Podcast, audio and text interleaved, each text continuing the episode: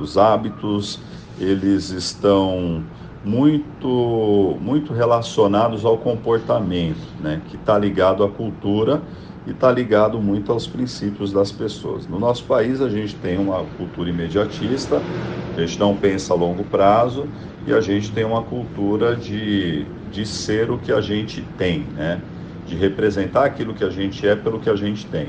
Então, por exemplo, para mim ser uma pessoa bem-sucedida, eu tenho que ter um carro caro, um carro de luxo. Para eu ser uma pessoa é, reconhecida na minha comunidade, eu tenho que ter um celular iPhone da última geração. Para eu ser integralizado na minha comunidade da escola, eu preciso ter um tênis de marca, né, ou uma roupa de marca. Então isso é uma cultura. E muitas pessoas elas são reféns dessa cultura, né? E isso é um grande vilão, porque isso torna a mente das pessoas uma mente que a gente chama de pobre, mente pobre, mente de pobre. E uma mente de rico, ela é totalmente divergente a esses princípios, porque o rico ele pensa primeiro em adquirir conhecimento, porque com o conhecimento ele aprende a fazer dinheiro, fazendo dinheiro ele consegue investir o dinheiro. Ele investe o dinheiro, ele não gasta o dinheiro ele investe. E aí o que sobra, aí sim ele vai e liquida e paga as contas, né? Vive uma vida modesta, no minimalismo e sempre pensa a longo prazo. Vou guardar, guardar, guardar, guardar e investir, né?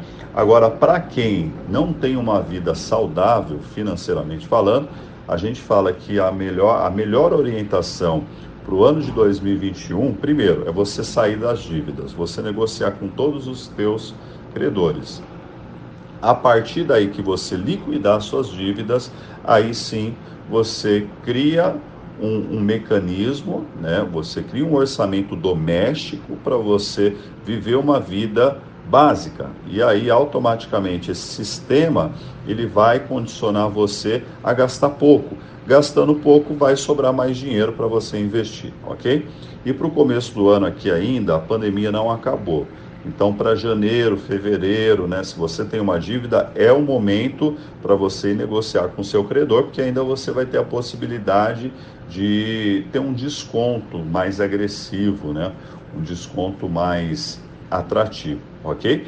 A partir daí que a vacina já, é, literalmente, é, a vacina ela, ela ser distribuída, as pessoas tomarem a vacina, o comércio voltar à sua normalidade, né, aí as coisas tenderão a, a ser mais difíceis, a inflacionarem. Então, esse é o momento para você conseguir fazer negociações que você, no longo prazo, você vai ter benefícios.